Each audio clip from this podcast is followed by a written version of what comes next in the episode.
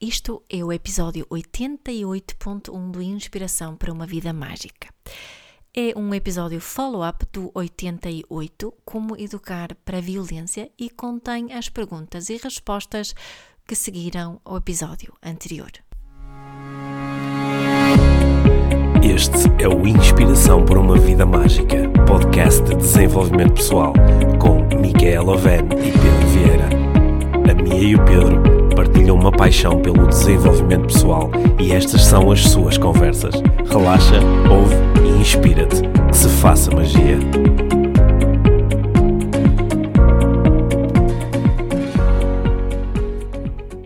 Olá, daqui fala a Mia.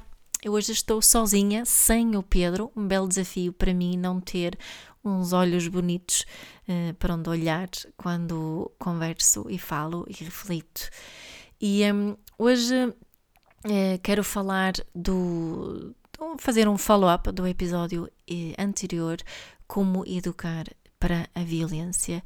E um, surgiram aqui algumas perguntas, algumas questões que eu quero esclarecer. Uh, em primeiro lugar, quero uh, reforçar mais uma vez que eu não sou nenhuma especialista nesta área. Eu quero abordar esta questão da, da violência doméstica do ponto de vista de desenvolvimento pessoal e de parentalidade consciente. Uh, e e vou fazer o meu melhor para, para o fazer.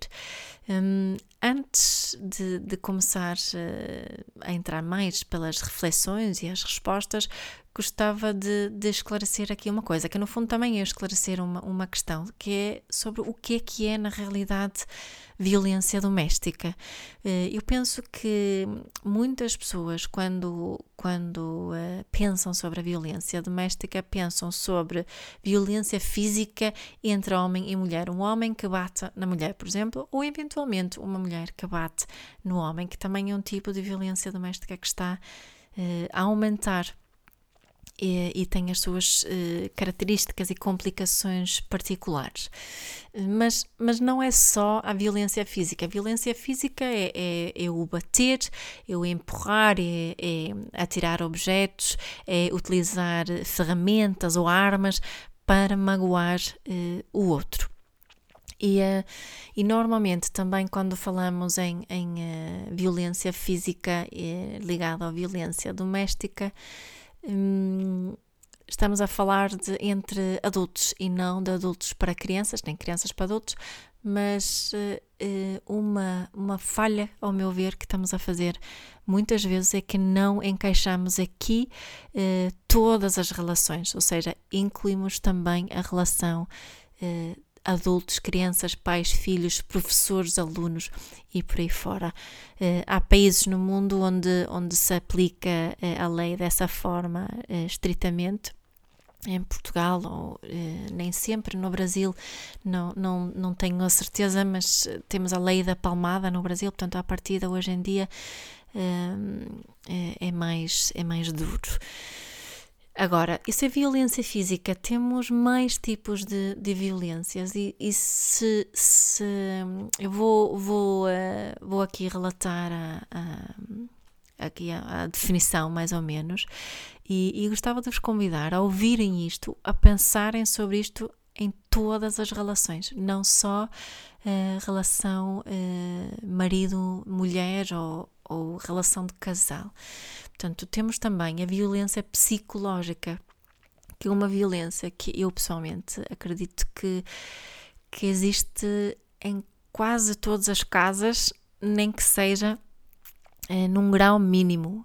E, e, não sei nem sei se, se, se é possível eliminar isso é, de todo mas a violência psicológica é o insultar, é o, é humilhar, é o ameaçar, é o intimidar e assustar, é criticar continuadamente, é desvalorizar alguém em privado ou em público. É, a violência psicológica é todo e qualquer tipo de manipulação emocional. E um, eu gostava de só por uns instantes, até fazemos assim um, um, dois segundos de silêncio a pensar na forma que muitas vezes educamos as crianças nos momentos desafiantes. Uh, se não é verdade que muitos de nós, eu estou a dizer nós porque estou-me a incluir também aqui, que não tendemos a utilizar a violência uh, psicológica. Claro que para isso depois contar com a violência doméstica e familiar que, que é preciso elevar isto a um nível bastante alto. Mas se nós estamos aqui a falar das pequenas coisas que tu e eu podemos fazer no nosso dia a dia, eu acho que todos nós podemos ter ter isto, esta informação conscientemente presente, que isto é o insultar, o humilhar, o ameaçar, o intimidar, não é? O ameaçar e intimidar são ferramentas de parentalidade tão comuns, são ferramentas de educação tão comuns nas nossas escolas, que isto também é violência psicológica e cada coisinha Cada coisa pequenina contribui para uma maior. Isso vai se acumulando, acumulando, acumulando.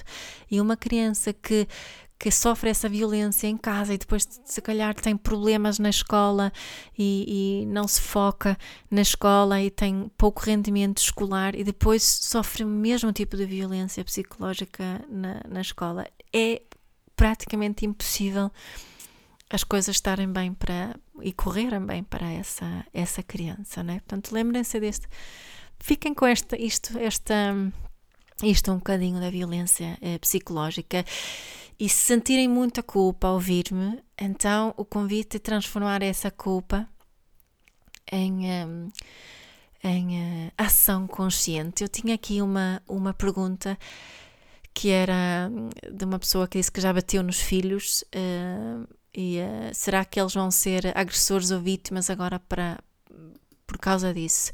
A minha resposta a essa pergunta é: Isso eu não sei. Eu não sei. O que eu sei é que acredito ser importante fazer diferente a partir de agora e que aquilo que fazemos a partir de agora vai ter uma influência enorme no futuro da, da criança. E, uh, e, e é isso. Continuando aqui as, as, os tipos de, de violência, também temos a violência moral, que é o ofender ou humilhar um parceiro em público, expor a intimidade do outro e do casal sem, sem uh, consentimento.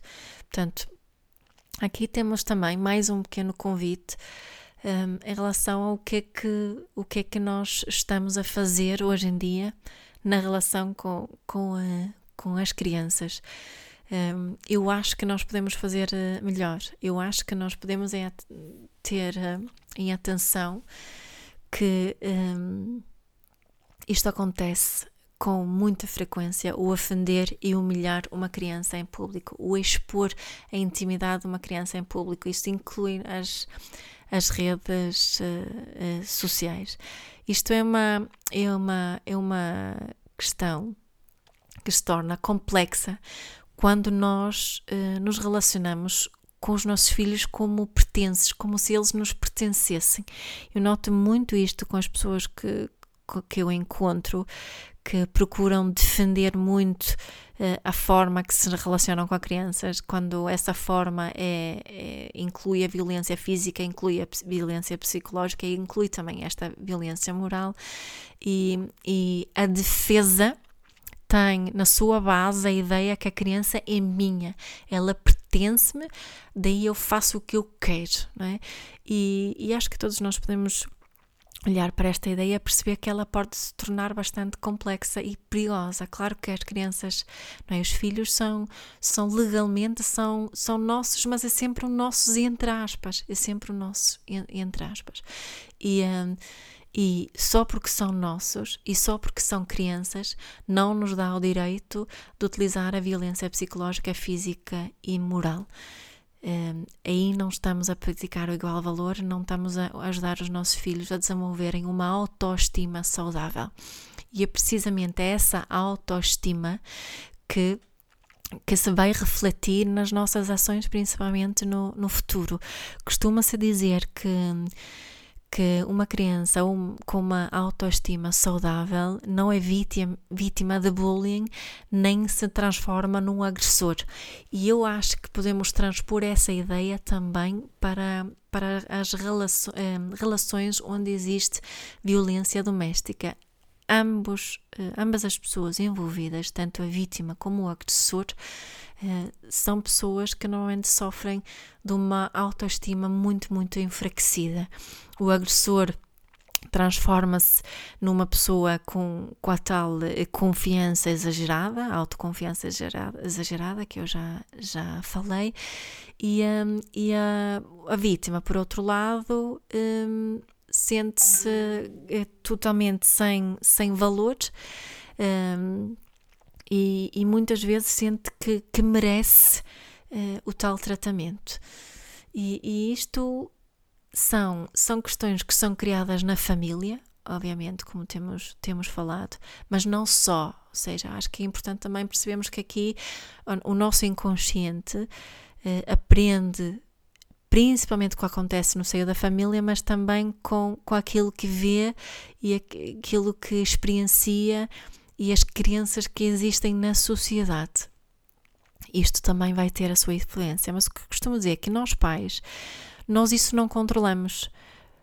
Podemos é contribuir para a mudança dessas crenças através da forma como exercemos a parentalidade. Mas o que nós controlamos é só apenas, só e apenas a forma como nós exercemos a nossa parentalidade. E se nós queremos exercer uma, exercer uma parentalidade consciente, parece-me bastante lógico que, que, temos que abandonar eh, o uso e as justificações de utilizar a violência psicológica, a violência física, a violência eh, moral. Agora, existem obviamente mais tipos de, de violência. Existe, existe, também a violência patrimonial, é quando, quando uma parte uh, do casal uh, retém os documentos, uh, o dinheiro da outra, por exemplo, que controla isso sem o consentimento do outro, e também a violência sexual. E a violência sexual é todo uh, todo o, o um, eh, relacionamento sexual não consentido. É forçar o outro a fazer coisas que não quer, é fazer coisas em, se, enquanto a pessoa está drogada ou embriagada ou enquanto está a dormir. Uh, é também impedir o outro, a mulher, por exemplo, a utilizar contracepção. Portanto, todo, todo ato relacionado com, com sexo que, que não é consentido é considerado violência eh, sexual. E, e, claro que as, as mulheres, em primeiro lugar, é que são as grandes vítimas dessa violência, mas também existem homens vítimas dessa, desta violência. Portanto, eu queria eh, aqui aproveitar agora para uh, falar de como é que podemos uh, pedir ajuda, que é uma coisa que é muito, muito difícil e que é uma coisa que é uh, quando uh, vítimas fazem, muitas vezes até voltam atrás e voltam para a situação abusiva onde, onde estavam. E claro que isto são todas situações que, que, são padrões que vêm da nossa infância. Há padrões psicológicos que, que fazem com que nós procuremos uh, a situação que uh, conhecemos melhor, aquela situação que nos é familiar. E, e tanto a vergonha como o medo, como essas crenças, impedem-nos de realmente pedir e depois aceitar ajuda. Portanto, aceitar ajuda também pode ser muito desafiante. E parece que para homens isto é ainda mais desafiante do que, do que para mulheres. E se tivermos aqui algum homem que nos esteja a, a ouvir que é vítima de, de violência sexual, então existe uma organização em Portugal que se chama Quebrar o Silêncio. Os contactos encontram-se facilmente online. Quebrar o silêncio ajuda só homens uh, que estão vítimas de, de, violência sexual. E se temos aqui violência, uh, vítimas de violência doméstica no geral, tanto homens como mulheres, a PAV em Portugal é uma excelente organização para eh, contactarem já hoje.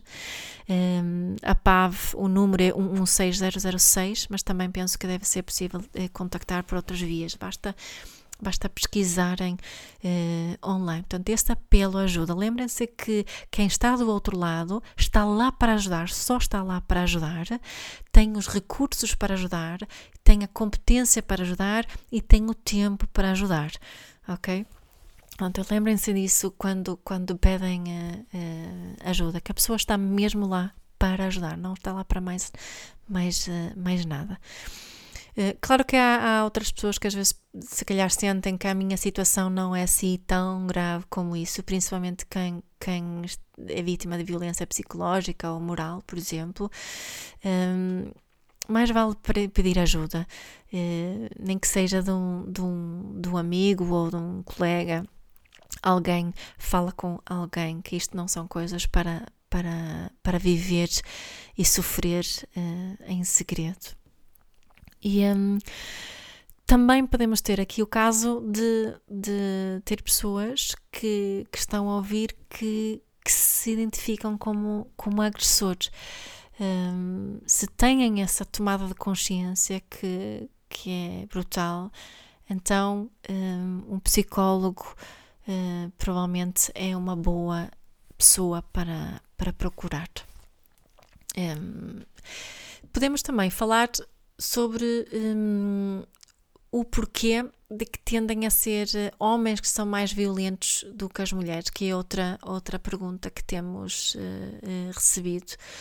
E, e também uh, recebemos aqui uma pergunta de a minha mulher bate-me e tenho muita vergonha de me queixar, o que devo fazer? Portanto, essa, essa pergunta acabei de, eh, de responder, podemos contactar a PAV, podem também contactar algum psicólogo se precisarem de, de ajuda. Há tantos bons por aí que podem, podem ajudar. Mas porquê é que é tão difícil? Porquê é que os, eu estou a juntar estas duas perguntas porque acho que a origem é a mesma. Eu acho que tem a ver com, com o quão pouco nós falamos sobre emoções, principalmente com rapazes. Aliás, há estudos que demonstram que mães de rapazes por alguma razão estudaram só mães, uh, uh, mães de rapazes tendem a falar muito menos sobre emoções uh, com os rapazes do que mães de raparigas. Ou seja, utilizam-se muitas mais palavras, penso que são até 10 vezes mais palavras que descrevem emoções com meninas do que com meninos. Portanto, o que é que nós podemos fazer que se somos mães e se somos pais de meninos, de rapazes, podemos ter um cuidado extra e uma, tomar uma atenção extra, ter cada mais consciência ainda em relação à forma que, que falamos com os nossos rapazes. Porque o que eu observo por aí é que a linguagem com os rapazes é diferente daquela linguagem que é utilizada eh, com as meninas. Ou seja, este estudo que acabei de referir confirma-se totalmente. Eh, com as meninas vai-se com mais profundidade, utiliza-se uma linguagem uh, mais rica um, ehm, e, e, com o rapaz é muitas vezes um, uma linguagem assim mais, mais direta, mais assertiva, mais curta, com menos palavras e certamente com menos palavras que descrevem emoções. Portanto, nós pais o que podemos fazer é precisamente isso, é falar, falar, falar, falar sobre emoções, uh, oferecermos um vocabulário grande emocional aos nossos filhos e ajudá-los a refletir e também partilharmos as nossas emoções sobre o que nós sentimos, em vez de, de utilizar as ameaças, em vez de intimidar, podemos uh, descrever o que estamos a sentir. Até posso uh, partilhar aqui um episódio que aconteceu hoje há pouco. Eu fui a, estava no shopping com, com os, os meus dois rapazes e uh, tinha dito que, ok, agora já podíamos ir embora. E o mais pequenino estava, estava extremamente farto de estar ali, só queria ir para, para casa. E íamos a caminho para descer para o carro e vejo a farmácia e lembrei-me que precisei de ir uh, à farmácia uh, porque estava com umas dores e queria comprar um, um analgésico. E, uh, e, o mais pequenino ficou zangado, ficou uh, mesmo chateado comigo porque eu tinha acabado de dizer que íamos embora e mudei ideias à última hora. Uma coisa que para ele é um bocadinho confuso. Entramos na farmácia e ele começou, uh, continuou a resmungar, resmungou imenso e alto, o que também mexe comigo porque começo a ficar com, com um bocadinho de vergonha e o meu filho a falar assim comigo no meio destas pessoas todas. E, e ele até, até uh, um, deu um pontapé, não me deu um pontapé, mas deu assim um pontapé na minha direção. Um, se fosse há muitos anos atrás, com, com, se fosse a nossa filha a fazer isso, eu provavelmente tinha eh, partido logo para as ameaças e para o intimidar. uh, para tentar controlar aquela situação. O que eu nesta situação fiz foi baixei-me, uh, até fiquei mais baixo do que ele, não é? Ajoelhei-me e, um, e fiz uma coisa que provavelmente poderia ter feito antes, que era explicar porque é que estávamos ali, porque eu queria comprar analgésico por causa das minhas dores e também partilhei como é que eu me estava a sentir quando uh, ele estava a falar comigo assim e fazer uh, aquele movimento como se me fosse para me dar uh, um, um pontapé. E depois esperei. E ele, ele fez assim, fez-se de forte um bocadinho, mais um bocadinho, pus-me de pé e, passado uns segundos, eu, ele deu-me um grande abraço. Um, isto é um exemplo de, de, forma que podemos lidar com as situações. Uh, portanto, podemos substituir essa violência psicológica por uh, inteligência emocional. Ou seja, substitui psicolo violência psicológica por inteligência emocional. Uh, a inteligência emocional leva-nos muito mais rápido àquele resultado que queremos, além de que, que estamos a, a educar um, a inteligência emocional também da criança, algo que vai prevenir estas situações acontecerem no futuro. Espero que isso faça sentido, espero que esta, este exemplo possa, possa um, ajudar. Se tiverem mais perguntas sobre isto, claro que podem enviar mais perguntas e, e, em futuros episódios podemos falar sobre isso. Eu posso também responder uh, pessoalmente. Portanto, nós temos que aumentar o vocabulário uh, emocional, temos que aumentar a inteligência emocional, temos que assegurar que uh, estamos a educar crianças e neste caso estas perguntas eram mais sobre homens, porque é que são os homens mais violentos e porque é que este homem que tinha, tinha muita vergonha Portanto, nós, se nós assegurarmos um bom sistema imunitário social, ou seja, uma autoestima saudável, nós estamos a prevenir estas, estas questões. Tenho mais uma pergunta aqui muito importante que é que, que, uma pessoa que disse que eu já bati nos meus filhos, será que eles vão ser agressores ou vítimas por causa disso? A minha resposta é que isso eu não sei. Um, o que eu sei é que podes fazer diferente a partir de agora. E, e essa diferença, essa tomada de consciência vai certamente ter um impacto grande quanto mais pequeninos os filhos forem, principalmente. Eu não sei que idade é que têm estas, estas crianças, mas a tomada de consciência já é um grande passo e, e essa é necessária para depois poder fazer uh, diferente. O que é importante também fazermos é olharmos para a nossa própria infância, é olharmos também para as crenças que nós levarmos connosco uh, até a parentalidade. Eu, por exemplo, eu há 15 anos atrás, eu tinha uma crença que dizia que em algumas situações era justificável uh, bater numa criança. A tal que vocês em português chamam a palmar no, palmada na hora certa. Podemos dizer que eu acreditava naquela palmada da hora certa. Um, o que eu tinha vindo a descobrir é que, além dela não funcionar, ela tem efeitos que, que são uh, uh, efeitos que eu não quero que ela tenha sobre, sobre o, os meus filhos. Há mais do que ciência uh, baseada em evidência suficiente para nos dizer que, mesmo a palmada, não estamos a falar de espancamento, mesmo uma palmada na hora certa, que só faz mal. Além de não funciona, parece que está a funcionar, mas na realidade ela ela não funciona. Pode eventualmente parar uma situação muito, muito eh, crítica, mas se olharmos com, para as nossas intenções, para aquilo que nós, na realidade, queremos eh, construir e para a criança que queremos educar, ela não funciona. Quando uma pessoa diz que, que eh, saiu bem por. Ele levou palmadas e, e está tudo bem, é, é mais ou menos uh, uh, verdade. Isto é uma chamada falácia que, que, que, isto não é ciência nenhuma, não é?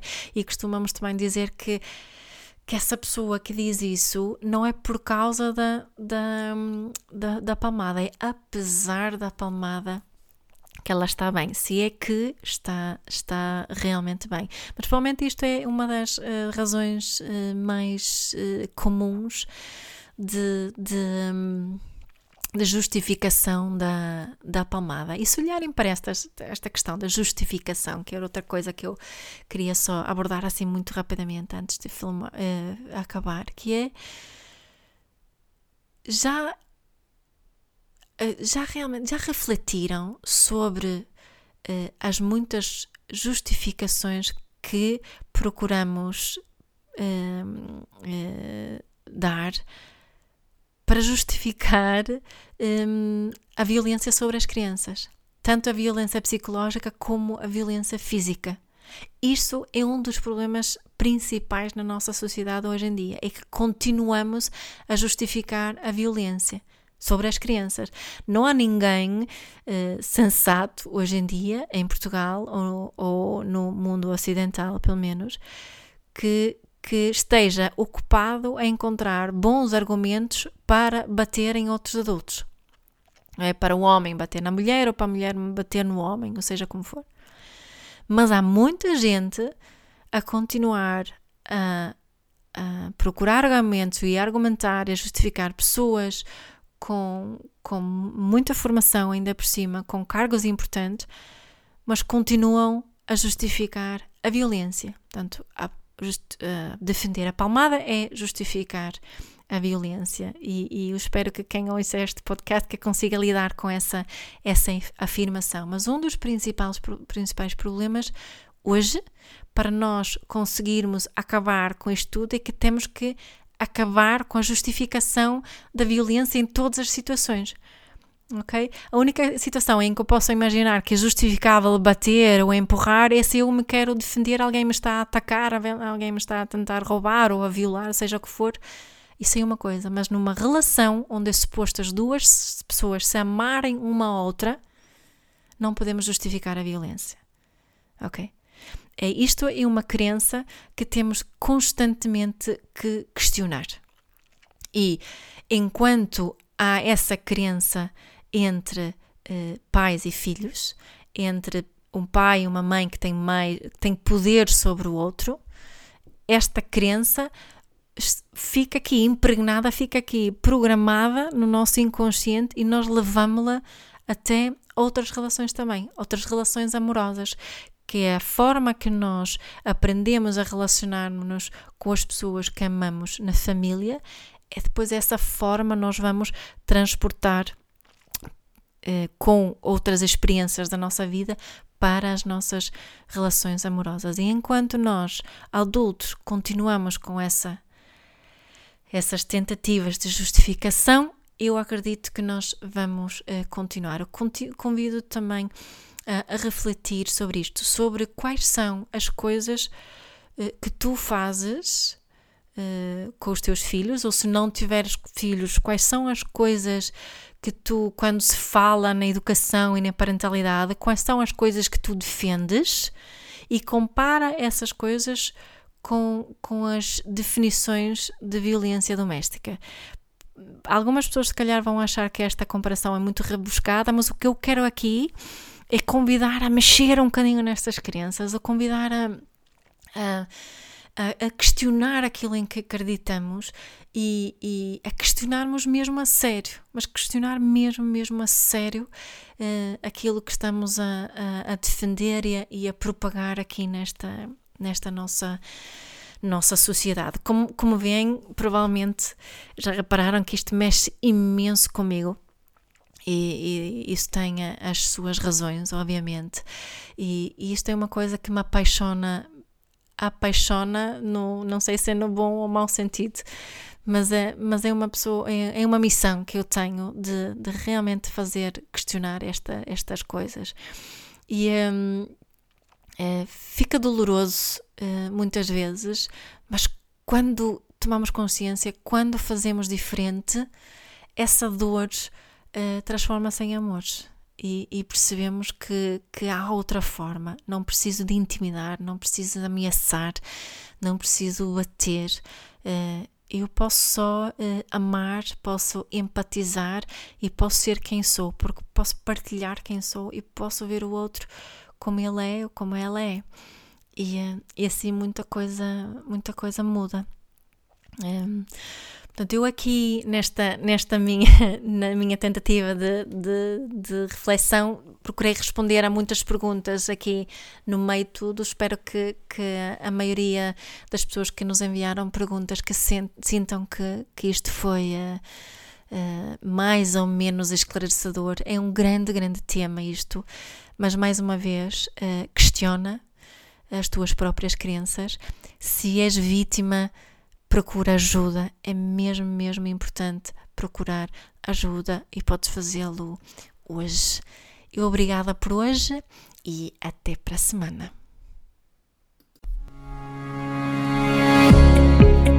Obrigado por teres ouvido este episódio do Inspiração para uma Vida Mágica.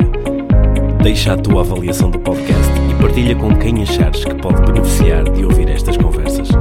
Para saberes mais sobre o nosso trabalho, visita os nossos websites. Encontras toda a informação na ficha técnica do podcast, assim como os nossos contactos. Inspira-te para uma vida